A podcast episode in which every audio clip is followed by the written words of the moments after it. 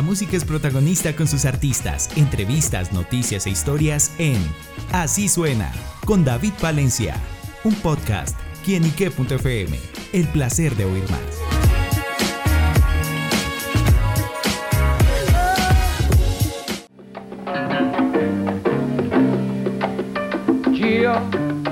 Soy el cantante.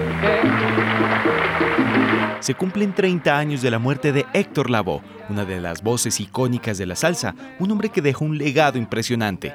Y pese a que han pasado ya tres décadas de su fallecimiento, sigue muy presente en el corazón de los salseros, especialmente en aquellas canciones que dejaron huella en todos los corazones de sus seguidores y que también definieron su vida y obra. Una de ellas es El Cantante. Sos malo y de cosas Es el primer sencillo del álbum de estudio Comedia del cantante puertorriqueño. Fue escrita por Rubén Blades y producida por Willy Colón. Fue lanzada en el año de 1978, siendo muy exitosa, reviviendo la carrera de la voz y haciéndolo merecedor de su apodo como el cantante de los cantantes.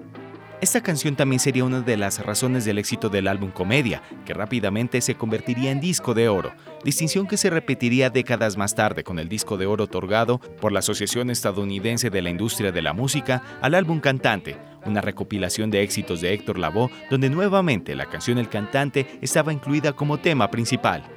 El sencillo es considerado como el tema insignia de Lavoe, descrita y ampliamente considerada por muchos como una de las canciones de salsa más representativas de la historia.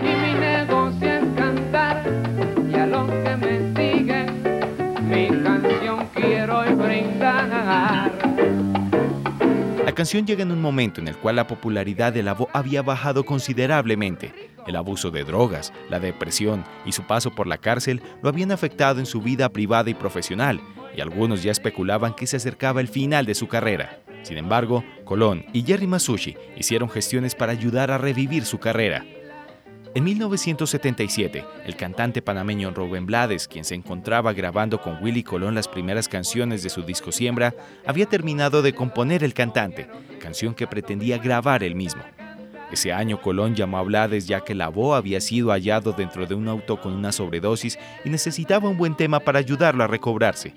Blades le contó que tenía una canción guardada, El Cantante, y si bien al principio fue reacio a dársela a Héctor, finalmente fue convencido por Colón y por Paula Campbell, quien era su novia en aquel momento. Cuando se le preguntó a Blades sobre la canción y si había sido generosa cedérsela a Héctor, ese contestó, abro comillas. No solo generoso, más allá de ser generoso es ser realista. Yo me senté y dije, esto que le está pasando al personaje de la canción no me está pasando a mí en realidad, le está pasando a Héctor. Entonces él va a darle a la canción un tono y un giro mucho más genuino de lo que yo pueda hacer. Así que fue más bien, más que generosidad, fue aceptar la realidad, que este, él, está atravesando este problema. Rubén Blades luego admitiría estar feliz de que el cantante se convirtiera en uno de los más exitosos temas de Héctor, reconociendo que nadie puede cantar el tema mejor que él. Cantar, de Puerto Rico este no tiene pantalones. En la canción se relata el sufrimiento de un cantante que debe mostrarse alegre a pesar de las adversidades, características que se relacionaban íntimamente con la vida de la voz. En la página oficial de Comedia se la describe como una canción que presenta un toque de cuerdas y arpas sobre la percusión, brindándole un toque de elegancia a la melancolía.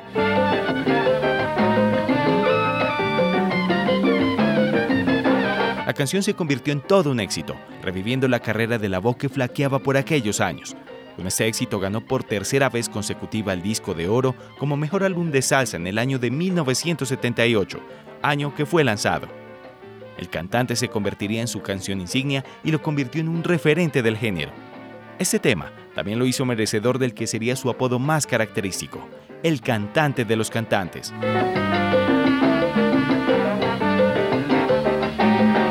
La canción recibió críticas positivas e influyó de manera determinante en el regreso de Héctor Lavoe tras sus numerosos episodios polémicos.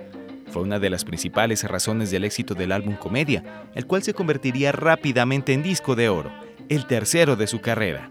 Además, la canción nuevamente brillaría como el tema principal del disco El Cantante de Originals, disco de la Fania que recolectaba los mejores temas de Héctor, lanzado el 3 de julio del 2007. Te veo con salsa, mi pana está anotado. Esta es la historia de una de las canciones más representativas de Héctor Lavoe y que sin duda marcó su carrera y su vida. Y no en vano, es reconocida como una de las mejores y más representativas canciones de salsa de toda la historia. Así recordamos al gran Héctor Lavoe, el cantante de los cantantes, 30 años después de su muerte.